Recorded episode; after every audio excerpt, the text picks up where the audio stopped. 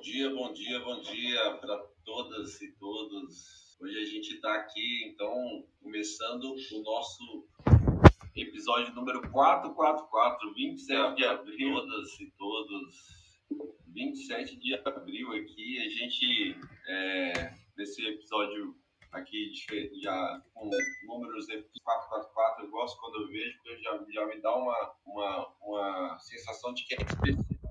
Imagina o que vai ser. For como foi no episódio da semana passada, o Anderson pediu aqui com, com frases que me marcaram aqui. e, e foi super, super especial. Hoje tem tudo para ser também. A gente está aqui é, hoje na continuidade de um, de um assunto super interessante que é sobre as filas, né, e, o, e, o, e como que, que a, isso, isso gera o, custo econômico ali, o impacto econômico das filas para a gente. A gente está com o Anderson como convidado, a pessoa que está nos trazendo esse conteúdo é, riquíssimo para a gente. É, e, e, aqui como moderadores, acompanhando ali Amaral, que está entrando já já, Madad Lima também, que pode entrar aqui pelo Clubhouse, não sei se já está, se me confirma, ela está no trânsito, e as, todas as, todas as quintas-feiras aqui. E a gente, infelizmente, hoje não vai ter a Aninha, que está aí, é, hoje não vai conseguir participar, tá bom? Mas super bem-vindos todos que, que já chegaram até aqui. Sejam bem-vindos, Anderson, Ari, seja bem-vindo, André, como sempre, né? Nosso precursor aqui de tudo. E vamos começar. Acho que a gente vai ter aqui os primeiros minutos, como, como sempre a gente faz, né, como de costume, uma, um pouco mais de exploração do assunto com o nosso convidado, com o Anderson, e depois a gente começa a abrir para uma conversa mais aberta, perguntas, é, em cima daquilo que foi explorado do assunto. Só queria é, já antecipadamente para a audiência pedir para você dizer o que, que te chamou atenção no encontro passado, quem esteve com a gente, já compartilha com a gente para a gente falar aqui um pouquinho o que chamou atenção daquilo que a gente falou na semana passada e o que chamou atenção no tema, quando você viu aí nas publicações, aqui no, ou seja no Clubhouse, no LinkedIn, o que chama atenção, como que isso parece se encaixar na sua, na, na sua vida, no, no, seu dia a dia, no, na sua empresa, no seu contexto, tá bom? Acho que a gente aqui ganha muita riqueza com essa troca. Anderson. Opa, bom dia, maravilhoso dia aí. É, obrigado, Samuca, pelas palavras generosas. É, galera, podem ver que uma cara de amassado gigantesca. A parada, a parada é a seguinte, a gente vai começar a falar aqui, ainda em teoria das filhas, é, falando um pouco sobre o livro, né, do Reinersen, que a gente vem abordando um capítulo sobre o impacto econômico das filhas. É, e a gente vem falando dos princípios, são 21 princípios, foram dois muito bem é, na, na última semana. A gente falou um pouquinho sobre selecionar o que fazer baseado no impacto a ser gerado. E aí o Dom ele sugere que se crie um framework, é, um framework é, para que a gente consiga ter as variáveis econômicas adequadas ali. Naquele momento a gente estava sem vídeo, então não comunique, eu, eu, não, é, eu não compartilhei nada. Vou rapidinho tentar compartilhar minha tela aqui, é, só para mostrar um pouquinho do que o, o, o, nosso colega, o nosso colega, nosso querido Dom Heinersen né, propõe aqui. E aí esse é um exemplo de framework, não quer dizer que o seu tem que ser assim, mas ele dá um exemplo ali de um framework com cinco é, objetivos econômicos, né? Provavelmente vocês já devem estar vendo aí na tela. É, e aí ele mostra para gente cinco variáveis, né? Quatro que estão é, diretamente interligadas entre elas, que são o tempo de ciclo ou lead time também. Eles são termos usados né, em diferentes literaturas e autores para definir o tempo em que dura a produção de um item, entre o começo de um item até o final. É óbvio que o tempo de ciclo é, ele tem uma conotação hoje, principalmente com o Kanban sendo mais difundido, e falamos do Kanban é, é, do David Anderson, né? É, e falo do David Anderson porque é o método, é método criado por ele uh, que tem sido bastante usado no Brasil, principalmente né, nas empresas que têm desenvolvimento de produtos tecnológicos, mas não só nelas. Né? E aí, cycle time é o tempo das etapas em si, e o lead time é o tempo é, de toda uma parte do processo. Você teria o customer lead time, desde que você pediu é, aquele item até o momento em que ele é entregue, você teria, é, por exemplo, o system lead time, ou delivery lead time, que é aquele tempo do que a gente chama de downstream, que é você é, tem a partir do ponto de comprometimento que você priorizou um item até o momento em que de fato também ele é disponibilizado para uso com os clientes. Então esse é o cycle time. Aí você tem o custo do produto, né, que é o quanto é, é, você é no, no, no produto todo para ele ser fabricado, ser construído, ele, ele, ele custou. Então não é só o custo de desenvolvimento, mas é o custo total que se relaciona diretamente com é, as, os seus gastos para desenvolver aquele produto e você tem ainda é, o valor do produto, que é o quanto aquele produto vale aos olhos de quem está disposto a pagar por ele. Né? Isso não tem a ver necessariamente com o custo.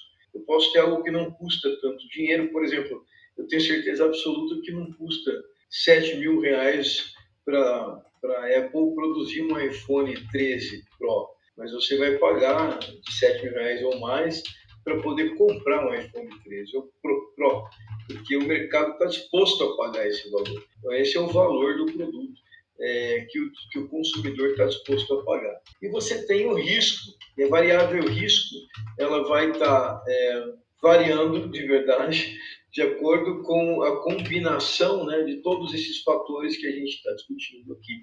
Então, se eu consigo avaliar essas é, variáveis. Durante o meu processo de seleção e priorização de itens, eu tenho chances de ter uma seleção e priorização de itens é, mais condizente com as minhas prioridades daquele momento e as características que eu quero é, atingir do ponto de vista de resultado econômico. Então, ficou faltando esse, essa informação no bate-papo da semana anterior. Eu quis começar falando um pouquinho sobre isso. Depois falamos também um pouquinho sobre o princípio da interconexão, né, que não é possível alterar apenas uma coisa individualmente sem ter impacto global. É, né, quando eu tenho estrutura de grandes times ou estou numa linha de produção de uma empresa fabril, eu não posso alterar é, necessariamente só um, um aspecto ali daquela cadeia logística toda que põe aquela produção de itens então, numa fábrica, eu não posso alterar matéria-prima sem ter impactos na produção do meu item, porque eu tenho que fazer testes primeiro, entender qual é o impacto que isso tem em todo o processo de desenvolvimento.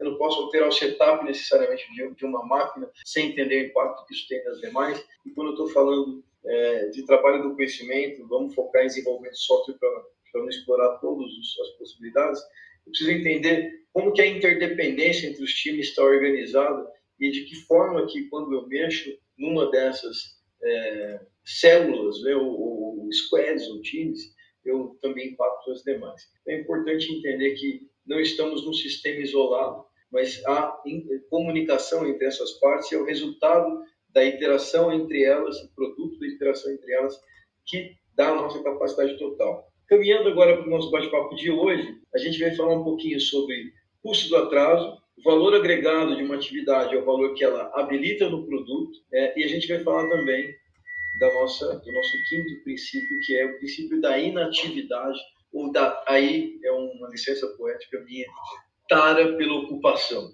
Né? É, a gente vai falar um pouquinho disso. O Ari gosta desse tema, também tenho certeza, Samu, André, todo mundo que está ouvindo deve interesse sobre isso. É, por que, que eu falei do custo do atraso e conectei isso com a minha chegada hoje? Porque eu, eu hoje coloquei meu relógio para despertar às seis e meia, para ter tempo de me arrumar, tomar um banho e tal. Cara, e aí acho que o relógio despertou, meu relógio está no meu pulso, na verdade. Ele dá uma vibração e eu geralmente acordo. E aí quando eram 7h17, cara, eu acordei por acaso, olhei no relógio e falei, caraca, vai começar essa parada, bicho, eu tô parecendo um monstro do Lago dá. Aí eu levantei, comecei a me arrumar num pulo ali cheguei aqui às 7h30 para evitar uma coisa do que é o custo do atraso de um data fixa. Nós temos aqui um evento do tipo data fixa programado para acontecer hoje. E num evento do tipo data fixa, se você perde é, aquela data, você já tem um impacto máximo no primeiro momento é, do prejuízo causado por não conseguir cumprir a data. E eu não estaria aqui e eu era a pessoa que hoje era a pessoa é, é, convidada, né? Pô, isso ia matar aqui os meus colegas e todo mundo que se conectou para poder estar tá participando desse bate-papo. Óbvio que eles iam dar conta de dar show, como você faz, mas o fato é, havia uma expectativa de que a gente continuasse esse papo e ela seria frustrada. Então é importante a gente se ligar e quando a gente fala de custo do atraso, eu tenho que entender o impacto que o atraso de não ter aquele item atendido é, vai gerar. Né? Se eu tivesse gravando isso aqui no YouTube, com vocês aqui, mas sem estar no ao vivo, para vocês verem a qualquer momento, o custo do atraso já seria um custo do tipo padrão, né, uma curva mais linear. Independente do momento em que isso fosse publicado, vocês só iam ter é, o é, como impacto é, não ter aquele conteúdo disponível por um, dois, três, quatro, cinco dias que fosse. Mas o fato é, vocês conseguiriam, a partir do momento que estivesse disponível, ter a mesma experiência, porque não havia uma expectativa é, firme é, e inadiável de que aquilo estivesse pronto até determinada data. Então, o custo padrão ele tem essa característica. E você tem ainda é, o urgente, né? o, o, o custo da, da, urgência, que é quando a gente está falando de algo que não pode é, atrasar nem um pouquinho. Então, se eu tivesse, mesmo no meio de uma live, é, um ataque cardíaco, por exemplo, e precisasse aqui que alguém me socorresse, minha esposa, o SAMU, todo mundo, viesse me, é, é, me reanimar, eu precisaria ali de rapidez nisso, porque não é algo que pode esperar e pode tirar a minha vida. E aí o impacto disso é que nunca mais eu ia estar com vocês, aí vocês iam perder é, é, é, a, minha, a, minha, doce presença aí, não sei se ajudar muito a atrapalhar, mas é, eu, é, não pode, né, André? Não pode. Essa opção não tem. Então, esse, esse, é, esse é a urgência. A urgência, independente do que está rolando, o impacto dela é sempre imediato, ele é sempre tendendo ao infinito para ruim, e ele vai sempre é, garantir que você precisa parar tudo que você está fazendo para atender o impacto de uma urgência real. Então, quando a gente está no dia a dia lá e alguém fala, poxa, é, eu tenho um item urgente aqui, mas é urgente por quê? Porque o meu diretor pediu. Mas se o seu diretor pediu e a gente fizer isso depois disso que a gente já está fazendo, que é um data fixa, a empresa para? Os clientes deixam de ser atendidos? Não, então isso, se não para, não é urgente. A gente está confundindo as coisas. O que eu tenho aqui é um pedido de alguém é, muito importante, que eu tenho que atender com carinho, mas que no máximo é um item de custo de atraso padrão com altíssima prioridade. E aí eu vou organizar isso dessa forma. Não é simplesmente dizer que aquilo é um expedite urgente e começar a passar isso na frente de tudo porque o meu diretor pediu. Às vezes o diretor pediu, ele nem sabe exatamente com que, que aquele item está concorrendo. Aí a gente para tentar né, atender a uma hierarquia é, que, que, nas empresas já funciona assim um tempo. A gente coloca com força ali aquele item em cima dos demais, na, é, na frente dos demais, aquilo atrapalha o fluxo de entrega para o cliente, e se aquele diretor soubesse disso, ele ia falar, não, peraí, pô, dá para esperar, não é assim. É, e a gente, muitas vezes, é, tem essa pressão da hierarquia, né, atuando muitas vezes como urgente sem ser. Então, acho que a introdução teórica fica por aqui, foi um pouco longa, porque a gente recapitulou algumas coisas do anterior. E aí, vamos lá, galera. Vocês querem me ajudar aí? Ari, Samuca, André? Cara, eu, eu vou começar a explorar. Legal, Anderson. Eu fico pensando muito nessa questão do custo do atraso e de técnicas ou de ferramentas e chaves aí que a gente utiliza para fazer priorização e eu não consigo hoje, quando falo de priorização, desvincular de uma coisa que é resultado, né? E aí, é, quando esse, nessa situação hipotética que você colocou do diretor que faz um pedido, eu acho que, a, além do peso da, da pessoa, do cargo, etc., eu acho que a gente tem que ir sempre na, na visão do qual que é o resultado esperado é, para a companhia, para o produto, para o negócio, nesse, em relação a este pedido, como que isso está conectado a uma visão estratégica, seja do produto, do negócio, eu conseguir, é, fazendo aqui um, um, paralelo com o que você está falando, trazendo de custo, é entender o custo do atraso da captura desse resultado, né? Aí sim eu conseguiria ter uma conversa mais, é, é, eu acho que mais firme com este, com esse grupo de pessoas que, que sejam aquelas que querem a priorização e aquelas que precisam de executar o que está sendo pedido para priorizar, mas num nível onde a gente não está mais só é, preocupado em atender a demanda de alguém importante, mas sim porque está conectado com algo que, que vai ter um custo e qual é o custo desse atraso. Aí a gente conseguiria colocar os dois na mesma, até na mesma balança, né? Ó, tem data fixa aqui, que o custo do atraso é uma multa milionária, por exemplo, e tem este pedido que o custo do atraso é que a gente vai deixar de capturar um valor imaginado de, sei lá, de 50 milhões por mês a partir da data da entrega ou a partir de, de tanto tempo com novos é, usuários sendo é, assinantes e que isso vai gerar para a gente no futuro tal, é, é, tal objetivo estratégico, financeiro, etc. A gente conseguiria colocar na balança e falar, cara, qual é o, os dois iriam para o mesmo nível de, é, de, de, de, discussão, que seria qual que tem o maior custo para a gente, custo financeiro, que é um a gente espera capturar valor é, em, em X tempos, e o outro, se a gente não entregar, a gente vai perder dinheiro em tanto. É, eu penso nisso, acho que é que de uma, uma forma mais, mais é, ajuda a gente a trazer as coisas para o mesmo plano. O que, que você acha, Anderson? Acho que está perfeita a sua explicação, Samuca. É justamente isso, né? O custo do atraso é o efeito, o impacto que isso terá no meu resultado, é, seja ele nesse momento que a gente fala de framework econômico, seu exemplo é perfeito porque ele tangibiliza isso com variáveis econômicas, mas muitas vezes o custo atraso ele pode não ser só econômico, né, como um intangível, que ele pode ser econômico e também outra coisa. Por exemplo, é, tempos atrás, uma rede varejista no Brasil, isso ficou notório porque teve impacto bastante grande para eles e, e, divulgação ampla na mídia, sofreu aí um ataque de ransomware bem pesado. Eles ficaram quase três a quatro dias ali com dificuldade de operação é, nas lojas físicas, inclusive, e praticamente três dias com todo o seu e-commerce, que é um e-commerce forte nesse mercado, mercado de moda, inclusive, é, fora do ar. Porque havia ali uma brecha de segurança, foi explorado, é, e essa brecha de segurança permitiu que esse ataque de ransomware, não sei se vocês todos conhecem o termo, mas tem a ver com sequestro né, de sistemas ou dados das empresas. Ele é, impediu que a empresa conseguisse operar por esse período. E quem sabe do que eu estou falando, sabe do impacto financeiro que isso tem, né? e sabe também é, do impacto de imagem que isso tem. Naquele momento ficou uma coisa é, bastante sensível no mercado inteiro em relação a esse episódio.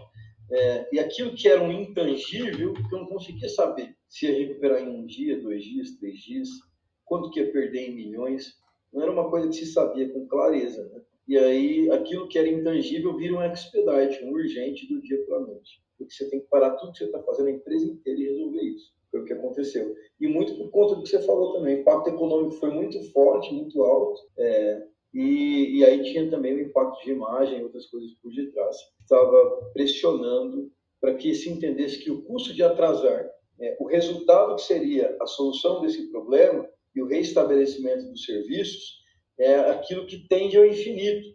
Ele tende ao infinito. Se você não, resolve, você fala a empresa. É, é esse o resultado final é, de um expedite de verdade a nível de organização, né? Óbvio. É, mas é por aí, cara. Mandou, acho que super, bem, super de acordo aí com, a sua explicação. Anderson, e esse caso, olha só, quando a gente fala de intangível, né, muitas vezes é, o mercado tenta precificar esse intangível via nas empresas que têm ações na bolsa de valores via o próprio valor da ação.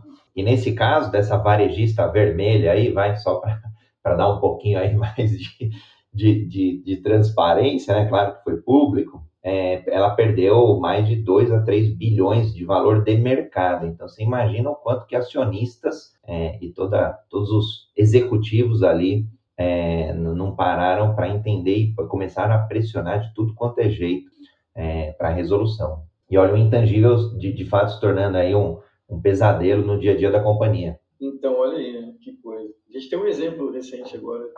Não sei se vocês viram, é, mas é notório também, acho que o mundo inteiro está comentando. O Elon Musk acabou de comprar Twitter, na operação da casa dos 34, 33. 44 bi. 43. 44? 44 bi de dólar. Obrigado. Então, eu estava com o número bem errado. Obrigado, gente. Muito dinheiro. Aí o efeito disso, olha que coisa complicada. O efeito disso na Tesla é uma perda de valor de mercado de 200 e lá vai pedrada bilhões de dólares. É quatro vezes o valor que ele se dispôs a desembolsar para pagar o Twitter. É, é, e aí, é, isso é, é, tem a ver porque os acionistas, segundo as duas explicações que eu li, tinham receio de que ele começasse a diminuir suas participações na Tesla, Tesla em, nesse primeiro momento, para poder viabilizar esse negócio que ele fez a compra do Twitter. É, e aí, diminuindo a participação na Tesla, né, o, o, Elon Musk é uma figura midiática. Então, é, ele, ele, ele pode atrair ou ele pode afastar investimento com uma frase que ele fala. Isso aconteceu quando ele já falou sobre é, a história do Bitcoin, queria deixar de investir em Bitcoin. Isso aconteceu quando é, teve os lances dele fumando a marihuana dele lá. Teve os lances de várias coisas que não deveriam ter impacto nenhum na prática, mas que tem impacto. Então, são coisas que você não consegue tangibilizar com, com clareza, mas que quando elas acontecem, aí você acaba tendo crises, urgências muito grandes para resolver. Aí. Bora lá, galera. Bora. Deixa eu contribuir um pouquinho, né? O Antes falou bastante aí de, de custo do atraso. E, e, assim, aí a gente faz uma pergunta, né? Para que usar, né? É, esse conceito de custo do atraso, né? Que ele nos é válido. E aí a gente cai naquela, naquela máxima que a gente fala sempre aqui, né? Para tomar melhores decisões, né? A gente sempre tem que tomar decisões, só que agora a gente vai analisar o viés financeiro, né? Porque quando você coloca dinheiro na mesa, né? Às, às vezes, as, por incrível que pareça, as empresas priorizam, né? Suas suas demandas sem, sem pensar né, no, no custo que, que quanto de oportunidade que aquilo vai gerar, né, quanto do que você está perdendo por não ter né, aquela funcionalidade ou aquele produto até determinada data. Né. Aí eu tenho visto muita coisa, né, o, o 6, que tem lá o CD3, né, que é o cost of delay e tal. Aí, aí, aí, existem N maneiras agora também, é igual na Neston, né, calcular o custo do atraso, né, faz Neston, né, André?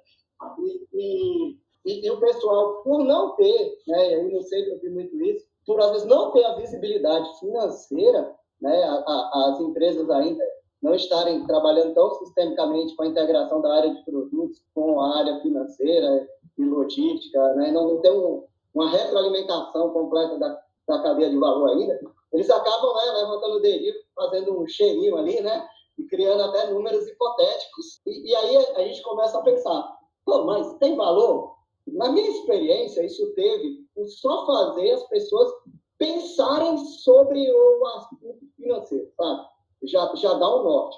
Mas mesmo quando a gente seta no começo, né, faz, tem, vamos supor que a gente tem uma equipe lá de, de produto, né, com PM, Tchau, né, vamos montar agora o Business Owner também na jogada e, faça essa integração com o negócio, mesmo que a gente tenha, acho que é, tem um ponto aí, né, a gente não pode considerar como sendo uma verdade, é uma hipótese, né? Esse valor que a galera traz é uma hipótese e, e, e aí eu, eu, eu fiquei pensando uma vez, discutindo até com o Buzon, e a gente experimentou, né? É uma, numa época, opa, e, e, aí a gente experimentou um lance do, do...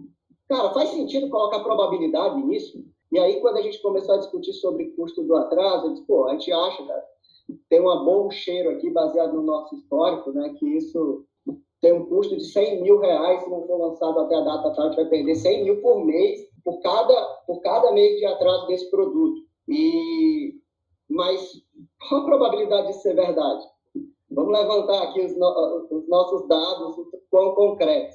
E aí, cara, a gente fez uma análise probabilística, a gente chegou num bom cenário para a gente tentar chegar próximo de 75%, né? E, e, e, tentar validar isso, tentar fazer um acompanhamento no final, depois que o produto for lançado, para ver se aquele custo que você estimou realmente bateu, para você ir aprendendo com isso. E aí isso te possibilita aprender fazendo, né? Você retroalimenta ali o teu, teu ciclo de feedback. Então, no começo, é, você não vai ser preciso, mas já vai te ajudar a ser mais assertivo nas suas tomadas de decisões, mas é importante você não assumir que isso seja uma verdade, seja uma hipótese que você precisa fechar o ciclo tua, no final da tua cadeia de valor para aprender com ela né, e retroalimentar.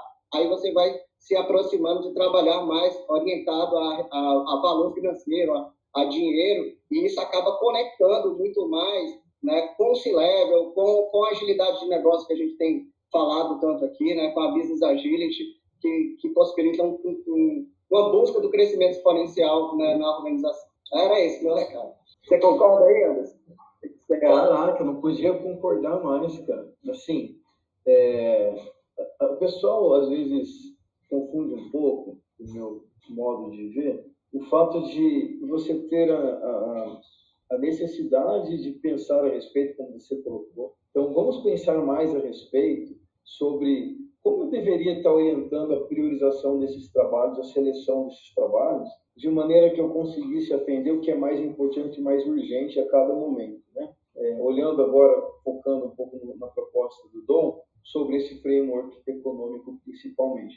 Mas isso é um exercício meio que de futurologia. Né? Você não consegue é, garantir que você tem exatidão, é, precisão nas informações, e precisão e exatidão são coisas diferentes. É, você consegue ter é, esse tipo de, de acuracidade né, na hora de falar o que eu estou prevendo aqui vai se materializar exatamente da mesma maneira. É, Para quem já estudou um pouquinho sobre risco, né, risco nada mais é do que uma combinação de algumas variáveis, né? É probabilidade versus impacto. E com base na multiplicação de um pelo outro, eu tenho o meu chamado custo de oportunidade ou impacto negativo estimado que eu terei, né?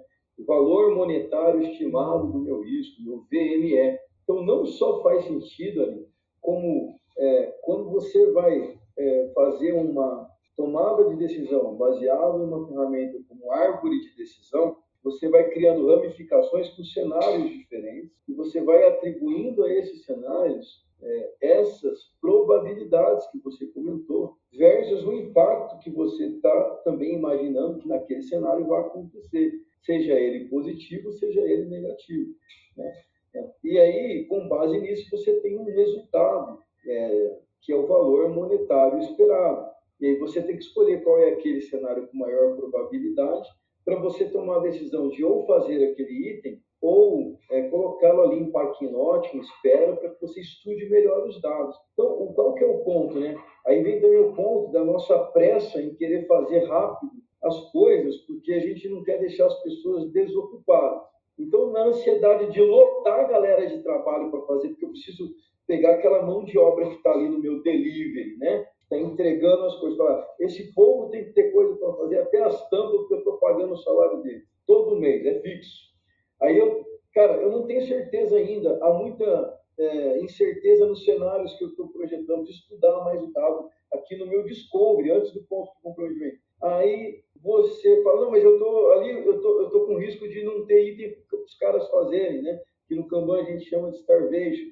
Eu estou com risco de starvation, de não ter o que fazer. Cara, então, peraí, cara, qual que é o, o que a gente acredita mais aqui, seja lá como for? Empurra esse cara lá, empurra um monte de coisa lá. Vai empurrando, eles têm que produzir as coisas. E, no mínimo, o tempo deles está servindo para produzir alguma coisa. Como, quando poderia estar servindo para melhorar um processo, para ajudar a discutir o cenário aqui.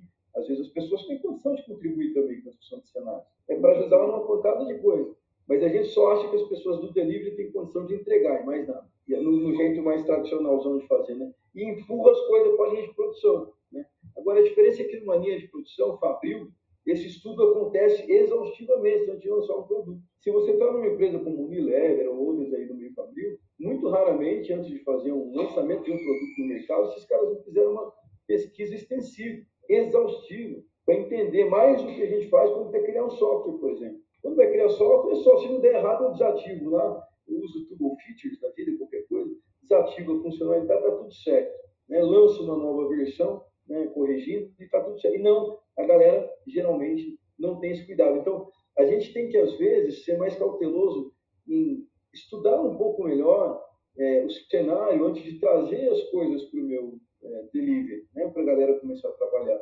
Eu acho que o que precisa aqui é um melhor olhar, um olhar um pouco mais cuidadoso no meu próprio discovery, né? quando eu ainda estou selecionando, priorizando o item, para que eu não precisa ter certeza de novo, mas eu preciso ter algum grau de confiança naquela informação na qual eu me baseio, é, seja com, com por meio de dados coletados, né, tal da cultura orientada a dados, que a gente já falou também, data-driven, né, monitorando o meu software, o uso, jornadas, é, conversando, fazendo pesquisa com o meu cliente, para eu poder ter um pouco mais de certeza, não certeza, desculpa, eu quis evitar essa palavra, para eu ter um pouco mais é, é, de confiança, essa palavra que eu eu ouvi não falar, ouvi de mim mesmo, né? eu estou conversando comigo mesmo na cabeça, que dá foda. eu queria ter um pouco mais de confiança na informação que eu estou usando como base para tomar decisão. Então, acho que é bem por aí. Sim. Muito bom, muito bom, excelente. Gente, vamos fazer aqui o, o reset de sala lá para o Clubhouse, aqui também, é, a gente de costume, né, a cada, na, depois de meia hora aqui do, do nosso papo, a gente faz um reset de sala para receber as pessoas novas que chegaram e também é, dizer aí para quem está chegando do que, que a gente está falando. Então, a gente está falando aqui de, do custo das filas, uma teoria super interessante que o Anderson está trazendo para a gente aqui com é, bastante propriedade.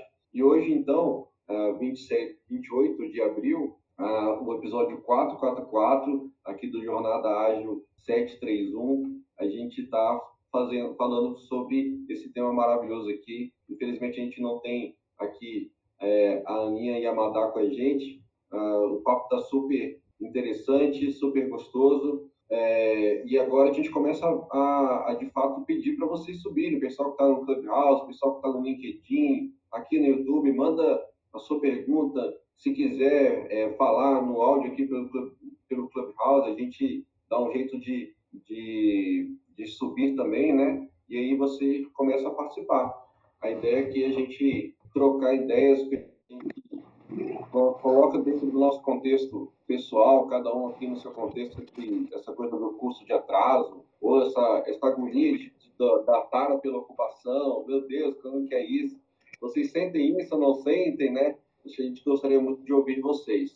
André, você queria comentar um pouco como é que está o Clubhouse? Samuca, vamos lá, não só no Clubhouse, mas aqui pelo YouTube, o Alisson Laurentino falou que o que chamou a atenção foi a experiência, os resultados que a gente entregou no último episódio. Então, quem perdeu os últimos episódios do quadro Organizações Ágeis, onde a gente falou aí da teoria das filas, é só olhar no seu player de podcast preferido, que está todo o material gravado lá e também nas mídias sociais ali das quais a gente transmite.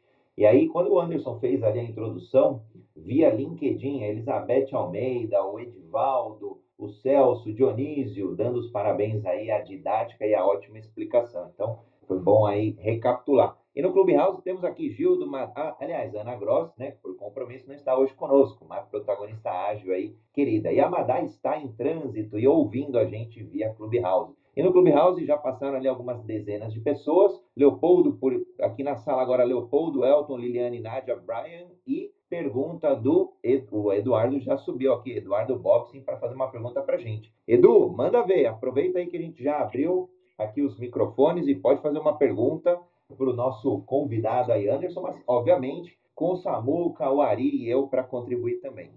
Tudo bem, tudo bem, pessoal. Uh, mais não é uma pergunta, né, mas é uma, uma colocação adicional. Quando a gente fala toda essa questão de, de custo de atraso e cálculo de custo de atraso, uh, como foi muito bem colocado, não é uma coisa simples, ela está um, bem longe disso, né? E uma preocupação é o qual o quanto a organização tem capacidade de adotar uma abordagem nesse sentido se ela não tem se ela não tem a, a, a capacidade de uh, fazer esse cálculo adequadamente. Então uma dica para isso é uh, é muito válido a empresa simplesmente identificar qual é o tipo de custo de atraso né, o chamado arquétipo de custo de atraso se ele é se ele é urgente, né, o expedite, se ele é padrão, se ele é data fixa, né, ou se ele é intangível. Isso só isso já ajuda bastante e para para adotar uma abordagem nesse sentido e, e, sem ter que precisar calcular né, com, com precisão né, ou com acurácia o próprio uh, valor do custo de atraso. Então tá aí a, tá aí a dica. Dica fantástica, dica fantástica, Eduardo. Muito obrigado. É, Para quem não sabe, né, os arquétipos que o Eduardo comenta são as curvas, juntamente que eu, justamente que eu estava comentando, né, que eu vacilei de não ter trazido aqui. Se alguém conseguir de repente achar aí na internet, aí, me, me avisa, eu mando o link aqui que eu, a gente abre. Mas é aquele, é, aquelas curvas onde eu tenho, é, falando do meu expedite, né, uma linha que ela, ela, é, ela vai em direção ao, ao infinito, quase que numa subindo, quase que num, num ângulo é, de 90 graus né, em relação é, à base do gráfico. Quando eu falo de um, um item do tipo data fixa até a data, ele não tem impacto nenhum, e aí depois da data ele tem impacto máximo, você tem uma subida abrupta, e aí sim, praticamente na vertical, na, é, na, em 90 graus, em relação à base do gráfico. Quando você tem o, o padrão, ele, ele é uma curva quase que linear, é uma curva S bem, bem sutil, quase que linear, então ele vai aumentando o impacto de não ter aquilo disponível ao longo do tempo é, de maneira gradual, e o intangível, é, ele, ele praticamente tem um, um, comportamento de não ter impacto nenhum até que seja é, ativado o gatilho para aquele intangível começar a gerar algum impacto, e aí ele vai crescendo também de maneira bastante abrupta e numa curva semelhante é, a do meu, é, do, do, meu expedite muitas vezes, mas é, ele vai fazendo isso é, de maneira é, mais é, imprevisível, né, randômica, você não tem como prever quando que o intangível vai se materializar, o risco negativo na prática vai se materializar, como foi o caso da, da exploração do ransomware lá na sua empresa que a gente comentou aí de, de moda, né, no varejo. Muito boa explicação aí, mas a figurinha é essa, tá, galera? Se alguém achar o link, puder botar lá no Clubhouse para a galera olhar. Achei aqui, vou, vou jogar no WhatsApp para a galera, para a gente Boa. jogar no Clubhouse. Muito obrigado, muito obrigado. Bora lá, mais perguntas, galera? Vamos para o próximo ah, itemzinho. Fala aí. É, eu sugerir, né? É, da gente ir para o quarto item e aí a galera comentando. E aí, se você me permitir, eu queria introduzir aqui, né? O, o, o, nosso quarto, que era o valor agregado de uma atividade, é o valor que ela habilita no produto. Né? Eu queria começar diferente, uma outra provocação. Mais uma provocação é um passa-bola para vocês. Né? É, você pensa assim, né? o valor agregado tem muita. É impressionante como todo, todos esses princípios vão estar relacionados. Né? Não, não tem como desvinculá-los, né? né? Demais quando você falou, a gente estava falando do custo do atraso, a gente acabou falando de taxa de ocupação, de dar trabalho para as pessoas também, né? E está relacionado com essa questão do valor da atividade, né? E aí a gente fica pensando assim, é, o valor agregado né, é um benefício que a atividade traz no final para o teu cliente, para o teu resultado, para a tua empresa, para o teu usuário, né? É, é, é, é, como diz aquela frase lá da Kate Sierra, né? É, a gente precisa, não é criar produtos maravilhosos, mas é deixar as pessoas maravilhosas usando o nosso produto, né? E, e aí, assim, uma, aí, aí, a gente começa a pensar, né? Mas é, atividade, né? o valor agregado de uma atividade é o valor que ela habilita no produto, né? Mas quem habilita a atividade, né? O que, que é preciso para fazer uma atividade com valor? Então, eu queria remeter aí competências, né? habilitar competências organizacionais, habilitar a, as competências das pessoas que você precisa preparar para poder produzir trabalho que gere valor. Porque a gente fala muito né, em, várias ferramentas, né, custo do atraso, custo de oportunidade, business value, ROI, é, valor, né? Mas e aí? Né? As pessoas estão preparadas, né? a gente habilitou as, as competências na, nas pessoas para pensar orientado a resultado, para pensar que o trabalho que está sendo produzido, esse trabalho está associado de fato a um benefício?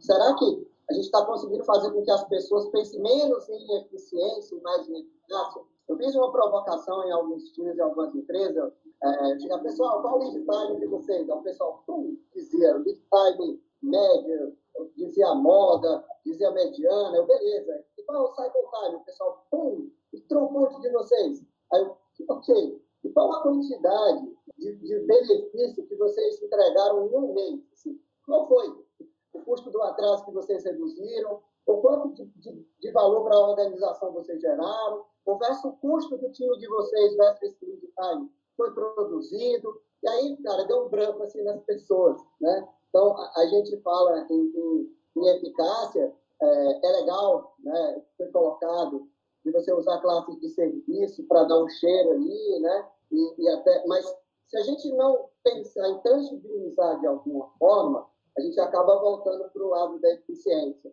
Então aí a gente joga, né? E como criar essa consciência nas pessoas, como habilitar com que as pessoas comecem a trabalhar mais orientado a valor, para que suas atividades realmente gerem valor. É, eu faço, eu digo como não, tá? Se cada um continuar na sua caixinha, na sua fila individual, só olhando para o seu trabalho, sem olhar de forma sistêmica, dificilmente você vai conseguir trabalhar orientado ao valor de fato. Só minha provocação aí para a gente seguir com o tema. Cara, eu só tenho a, a tipo, aplaudir de pé o que você falou ali é, vai de encontro a tudo que eu acredito. É, eu sei é, que a eficiência é importante, né? mas ela, ela sozinha ela não, não habilita valor, não no meu ponto de vista. Assim como o seu, pelo, pelo que você acabou de comentar. Né? É, eu acho que fazer mais rápido a coisa errada, se eu não tiver feedback loops de reflexão e não tiver grau de consciência desenvolvido que me permita é, discutir as, as, variáveis que eu preciso controlar, ou no mínimo não controlar, mas eu preciso direcionar para o resultado que eu desejo alcançar, eu vou continuar produzindo as mesmas coisas, só que mais rapidinho. Né? É, se eu não reflito sobre eficácia, é, eu vou continuar fazendo aquelas coisas, certas ou erradas, melhorando a eficiência, então vai ser um pouco mais rápido fazer aquelas coisas. Isso é muito bom para o sistema Fabril, porque o sistema Fabril, eh, você entra com a matéria-prima já pré-selecionada, as máquinas têm que estar setadas, já o setup de cada uma das máquinas da linha de produção, já exatamente para produzir naquele ritmo, aquele volume, é, naquela quantidade de tempo, para que eu consiga, em grande escala, produzir coisas com o menor custo possível e aumentar a relação entre o lucro que eu desejo ter com aquele produto e o meu custo para produzir aquele produto, sem gargalos no meio do caminho. Então, é, é previsibilidade, variabilidade baixíssima, quase nula, é muito importante nesse processo. Quando eu vou para o processo do trabalho do conhecimento, é, as variáveis estão mudando o tempo todo que influenciam o meu produto comportamento do consumidor, é, regulamentação do mercado, novos concorrentes, produtos substitutos. Está rolando uma série de coisas que estão é, influenciando a maneira como o meu produto precisa se adequar àquela condição. E aí não dá para eu ficar é, só querendo ter foco em lead time, cycle time, throughput, se no meio do caminho eu tenho que estar me avaliando é, alterações para que eu me mantenha competitivo como empresa. Então, é necessário que eu tenha condições de criar nas pessoas essas competências que você falou. E na organização, a competência de ter um fluxo de processo desenhado para que eu faça lá o que a gente chamou de descoberta do produto, de product discovery, que no Kanban a gente chama de upstream, e que a gente pode chamar de outros nomes em outras é, é metodologias ou frameworks. É, essa competência de investigar quais resultados a gente quer atingir, quais hipóteses a gente quer alcançar, em qual cavalo que eu vou apostar nessa corrida e por que, que eu vou apostar nesse cavalo. Eu tenho que saber disso, né? E aí você tem é, métricas de produto que te ensinam a, a, a, fazer isso. Eu gosto muito do, já falamos várias vezes, tudo, não é segredo para ninguém que eu gosto muito do Fit for Purpose. E no Fit for Purpose, por exemplo, eu vou entender ali quais são os meus critérios de adequação que o meu cliente é, vai usar para escolher ou não o meu produto, que são os meus KPIs. Né? Então, tem critério de adequação de tempestividade, ou seja, é mais orientado a tempo, de conformidade de segurança, é mais orientado a seguir algum padrão de, de, de, de estética ou de, é, de uso daquele produto. Eu tenho é, outros, é, outros critérios de aceitação que também são explorados ali. Eu tenho critérios é, relacionados às minhas métricas de negócio. Vai me gerar que resultado de negócio? Né? Eu vou aumentar a receita, eu vou aumentar é, a minha margem de lucro, eu vou é, aumentar market share, são coisas ligadas ao meu negócio, onde eu quero chegar com o meu negócio, que não interessa muito para o consumidor, mas interessa para a empresa. Ela tem que sobreviver, tem que pagar a conta. Né? se for entidade filantrópica com dinheiro de alguém, talvez eles consigam sobreviver de outra maneira, as variáveis são outras. Mas uma empresa que tem que sobreviver com o fruto da venda do seu serviço ou produto, você precisa controlar essas variáveis. Né? Então, eu tenho variáveis de saúde de negócio. Eu tenho variáveis é, que são chamadas de vanity metrics ou, ou de vaidade, é, mas que são importantes também analisadas num contexto. Então, eu tenho um, app, um produto digital, pô, o número de downloads no mês, ele é uma variável que, se analisada isoladamente, é uma métrica de vaidade. A pessoa pode ter feito é, é download, não serviu para nada. Mas se eu analisar o número de download junto com o número de, é, de usuários ativos que ativaram o meu serviço mesmo, é, e que eventualmente fizeram um trial, pelo menos, aí eu já tenho uma métrica que me dá uma indicação. É, e não é mais só de vaidade.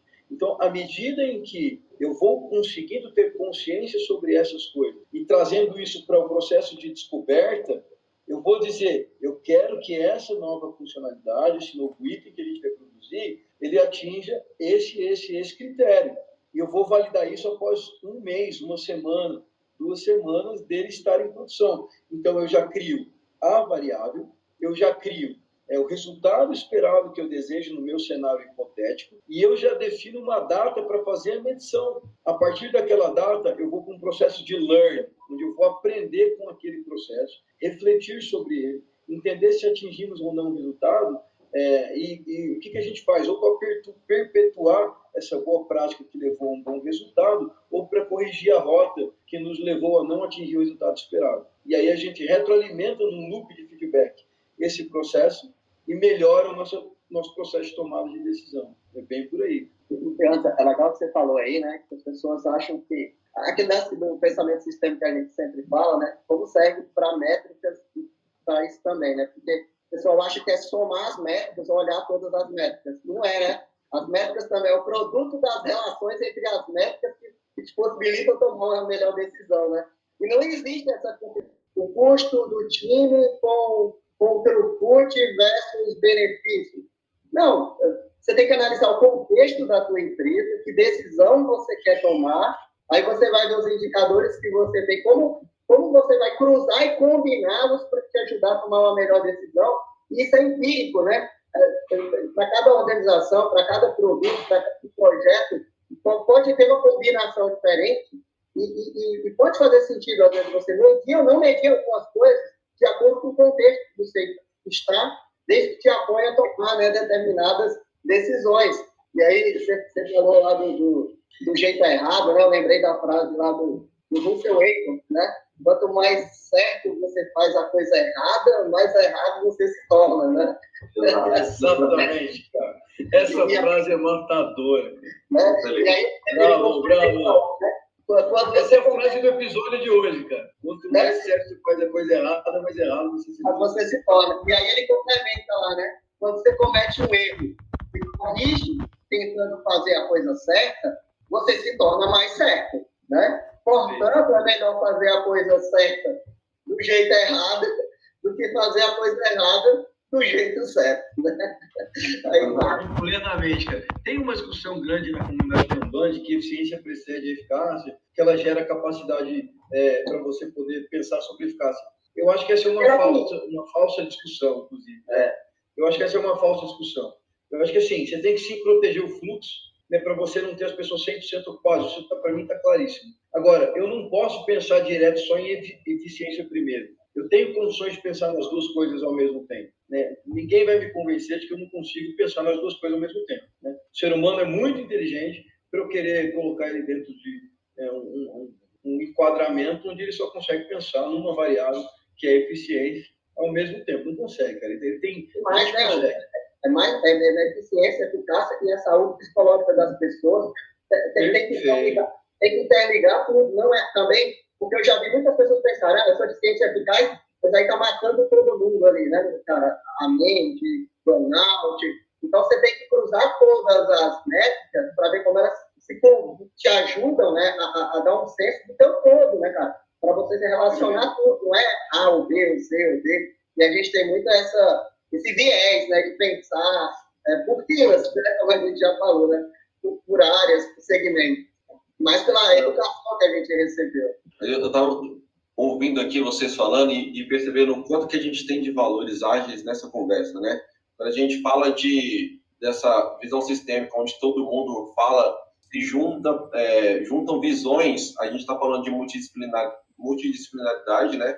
E também falando de transparência, que aí as pessoas estão é, com, com, uma transparência sobre o impacto do, do que eu faço, como que, eu, como que o que eu faço, ainda que eu não, que não seja diretamente é, vinculado, ao, por exemplo, ao, financeiro, eu consigo nesse exercício entender o impacto do que eu faço para, no, toda a organização, né? Então, e aí para conseguir fazer isso, o Ari falando que eu preciso juntar as peças, combinar as métricas e o produto disso que vai gerar um resultado, eu não consigo fazer sem um time, sem um time multidisciplinar. É impossível, né? Eu preciso ter um time multidisciplinar. Isso também alimenta uma coisa que eu tô achando muito, que eu acho muito interessante dentro do, do ágil, que é o sentimento de dono o ownership, as, as pessoas que estão ali antes, né, pensadas só como executoras daquilo que outras partes, outras cabeças pensaram em, em colocar, na verdade agora elas estão tendo mais senso de propriedade, tá? pensando como o dono, né? aquela cabeça, mente do, do dono, porque ela também pensa no custo de atraso e esse custo é um custo, ela consegue o custo financeiro, porque é um custo de imagem, porque é um custo é, whatever, né? Então, a, quando a gente está falando aqui de tudo isso, fazendo essas coisas conectarem, que é lindo essa coisa da visão sistêmica, né? Ela, ela, ela alimenta de forma quase que, é, é, não é orgânica, porque eu acho que a gente tem muito a, trabalho a fazer, mas no momento que a, a empresa ela, ela começa a ter uma cultura de visão sistêmica nas, nas coisas, vai se tornando orgânico tudo isso, transparência, multidisciplinaridade, né, é, o sentimento de dono, e tudo isso bem é, vinculado a uma visão de negócios, não é só uma, uma, um lance de abraçar árvore, né, como as pessoas falam. Não, a gente consegue tangibilizar de fato que todos esses valores são valores que beneficiam o negócio. Acho muito bacana conseguir fazer esse link, né? Fantástico, fantástico, senhor. Bem por aí mesmo, galera. Acho que a gente já está aproximando aqui do, do, final, né? nem deu tempo da gente falar da Tara preocupação direito, mas a gente, eu não tenho pressa não, a gente, a gente não precisa fazer na quinta que vem, mas a gente vai continuar esse tema, aí são 21 princípios, acho que a gente tem que falar sobre todos eles, que eles são importantes. A, a gente está é... aprendendo nossa capacidade é dois por episódio, né, Anderson? ah, verdade, é, é. Ah, verdade, cara, nossa vida time é esse aí, cara. Nosso trocute, perdão, nosso é esse aí, cara. É, obrigado, obrigado. Estou com o time na cabeça. É, mas ainda tem um, tem um, um exemplo que o Dom dá, Dom Heinrich, né, um livro sobre essa questão do valor agregado é, de uma atividade ao valor que ela habilita no produto, é, que, que eu acho que é legal trazer para cá. Imagina que você é uma indústria farmacêutica e você tem que lançar um medicamento de alto custo, né? Então, é alto custo para vender, mas é alto custo para você também, né? Matéria-prima cara, tudo complicado para se produzir, sofisticação muito grande. Então, e aí, você tem duas alternativas, cenário 1 e cenário 2. Você tem o cenário 1, que ele custa metade do preço do cenário 2, só que ele só dá 50% de, de, de, de, confiabilidade de que ele vai resolver mesmo o problema, né? a doença, o que ele quer ajudar a melhorar na saúde do teu paciente, né? que é o cliente da indústria farmacêutica. Você tem o cenário 2, que ele custa o dobro do cenário 1, mas ele resolve 90, com 90% de confiança e 90% dos casos, a causa raiz daquele, daquela, é, é, aquele problema de saúde. Aí eu pergunto para vocês, se vocês são os donos dessa empresa, se apostaria no produto 1, que ele custa metade, mas também só tem 50% de confiança, ou no produto 2, que ele custa o dobro, mas ele tem 90% de, de chance de dar certo? No que vocês apostariam? Vamos lá, galera, é uma pergunta para nós aqui. Vamos lá. Ó, eu acho que iria no 2, mas eu queria, eu, eu, eu pensaria no, no, no qual que é o ROI esperado disso também. Então, eu acho com as variáveis que você trouxe, eu escolheria o 2, tá? Mas eu pensaria assim, tá, mas qual que tem maior potencial de ganho também aí no, depois Com certeza. É, o Samuca botou uma restrição boa aí, né? Têm as mesmas oportunidades de ganho, eu vou, eu vou pela estabilidade do que é mais previsível. Boa mas é somente sem, sem saber né, o valor que cada um traz, aí, aí, aí, tem, aí é o depende. E para jogar o chapeuzinho de risco aí também, né? Qual é o risco regulatório que a gente vai correr de lançar no mercado um produto que depois a gente vai ter que assumir a responsabilidade ali que não tem uma, uma eficácia tão boa quanto era a esperada. Então, é, agora só com as duas. Assim, é, eu gosto. É, eu adoro tomar decisão. Eu, eu para mim, eu sou zero de problema de tomar decisão. Então, assim, a decisão é agora, produto 2. É agora, assim, sem pensar muito. Agora, obviamente, Boa. tem mais reflexões aí para a gente fazer. Gostei das reflexões, acho que é por aí, gente. Eu também iria muito na linha do que o André colocou, né? Tem que tomar decisão agora, vamos no 2, porque eu, eu não compraria um produto de alto custo que só dá 50% de chance. O negócio já é de alto custo, só dá 50% de chance de dar certo eu vou jogar dinheiro no lixo, eu prefiro seguir o resto da minha vida ali é, gastando esse dinheiro com outra coisa do que tentando apostar num produto que é uma baita loteria, né? Seja, aí, aí, é né? Se o cara tem o cara tem bastante dinheiro sobrando e o produto de 50% pode render 10 vezes, aí ele pode correr o risco, se dar o luxo que. É, pode, pode, pode. E queimar dinheiro. Né? Correr o risco talvez queimar dinheiro. É, talvez vou ganhar muito dinheiro. Né? Ó, oh, Anderson, para te sacanear. Se o retorno, se o retorno esperado ele pode ser exponencial, ele é bem mais maior do que o outro, aí eu posso, posso decidir correr o risco, né? Então, faz sentido, faz sentido. Para te sacanear aí, é, é, decisões fáceis é aquela do tipo, compra um iPhone por mil ou por dois mil reais. Essa não tem muito o que pensar. Agora, nesse teu exemplo, eu, eu acho que eu, eu, vou dar uma pimentinha aí a mais. Será que, ao invés de 50%, se fosse 70% a metade do custo, e aí?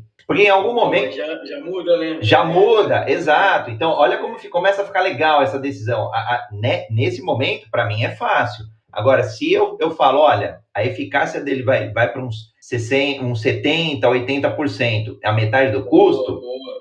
aí começa, aí começa a ficar uma lição mais difícil. É que é, é, é, o que a gente faz na vida real, né? Tipo, ó, eu vou, vou comprar na Fast Shop no iPhone por 7 mil, eu vou comprar na OLX por 6 mil ali, porque tem um cara vendendo, você, aí você coloca o. Mas aí o, a certeza de que o produto é, de que o produto é ok tá muito maior na Fast Shop ali. Aí você vai decidir. É, é verdade. Boa, boa, gostei. Ótimos exemplos aí. Galera, acho que em termos do que dá para a gente explorar, né? Dado o horário, era isso. Samuca, agora conduz aí a gente nesse finalzinho? Gente, então, é, foi. A gente falou aqui de, do custo é, das filas, conseguimos falar de mais dois aqui, dois princípios, é, é do, dos quais o Anderson vem, vem trazendo aqui para a gente. É, foi muito bacana a gente falar aqui sobre custo de, de atraso. É, eu acho que deu muito, muito pano para manga aqui. Gostaríamos de ver aqui mais participação também. Acho que o, o foi um pouquinho menor aqui, né? A participação do. do hoje, né? É, hoje foi um pouquinho menor Eduardo, né? público. Acho que todo mundo acordou igual o Anderson, assim, em cima da hora. Uh, mas muito bom. A gente se encontra aqui sempre, todas as quintas-feiras, para falar de organizações ágeis. A gente está sempre trazendo algum, algum tema da agilidade que a gente enxerga que tem aplicabilidade de maneira mais sistêmica organizacional. E às vezes a gente, é, nesses temas, acaba falando muito também que é impossível né, falar de pessoas, segurança psicológica, coisas que tocam e muito naquilo que mais habilita as empresas, que são as pessoas, né?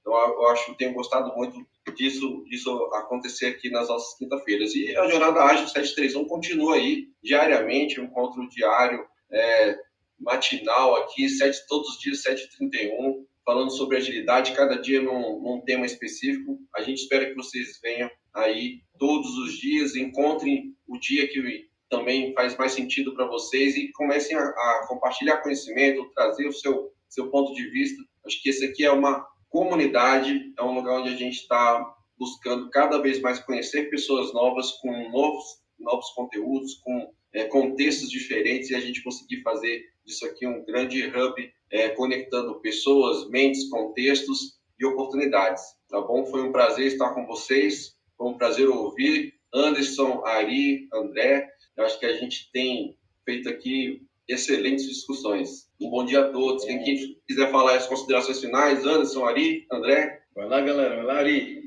Isso aí. Só, só agradecer, né? Mais um papo de qualidade aí que a gente teve, né? E, e só dar um gostinho aí para a gente continuar, que o próximo vai pegar fogo, hein? Falar aí. Eita! Faixa de ocupação, realmente é, é bom trabalhar muito, né? É, é, mais produtivo, né? Então fica aí a, a perguntinha né, para o próximo. Bom dia, um ótimo dia para todo mundo. Muito bom, Ari. Eu, eu vou brincar com o Samu, que eu acho que a presença feminina da Ana Grossi, da Madad Lima é obrigatória. A gente não pode nem deixá-las no trânsito e nem deixá-las em treinamento. Mas também acho que. Pra, é, eu acho. Bom, para mim é uma honra aprender, servir com agilidade todos vocês. É, Anderson, Ari, Samuca, sempre provocativos, sempre trazendo reflexões. Galera do Clubhouse também aqui é, até o final, então isso demonstra aí que a gente tem feito um trabalho consistente, um trabalho é, de um, um trabalho para a sociedade como um todo, e acho que é muito gratificante fazer parte aí. Claro, todas as quartas, todas as quintas organizações ágeis e todos os dias é, Jornada Ágil 731. E para mim já saiu energizado aqui para não sair fazendo coisa errada, do... como o Ari trouxe. Vou melhorar aqui, vou fazer mais certo as coisas certas. Fantástico, galera. Acho que é isso. O bate-papo é esse. A gente aprende um com o outro e com a audiência também. É, então, agradecer é, a companhia de vocês, sempre agradável e inspirador. É, senti que também senti falta, dizer que também senti falta das meninas. Acho que elas trazem um olhar diferente, né? Sempre sensível do ponto de vista é, é, de se colocar no lugar do outro, né? Sempre um olhar feminino, né? Um olhar diferente do, do que a gente muitas vezes é capaz de trazer e elas fazem muita falta. Mas se Deus quiser, semana que vem elas estão com a gente aí é, e, e, essa falta não vai durar muito tempo, não. Então, galera, beijo no coração. Obrigado, Eduardo, por ter participado. É, participem, galera. Tragam os pontos de vocês, experiências, comentários, dúvidas, o que vocês quiserem compartilhar. E até amanhã, 7h31. A gente se encontra de novo, Jornada Ágil. Beijo no coração de vocês. Uma ótima quinta-feira. Boa! Para ratificar, Liliane Soares, assunto top. Parabéns, pessoal. Faustino também, top, assunto excelente. Então, é para vocês, a audiência, que nos dá toda essa motivação de seguirmos em frente.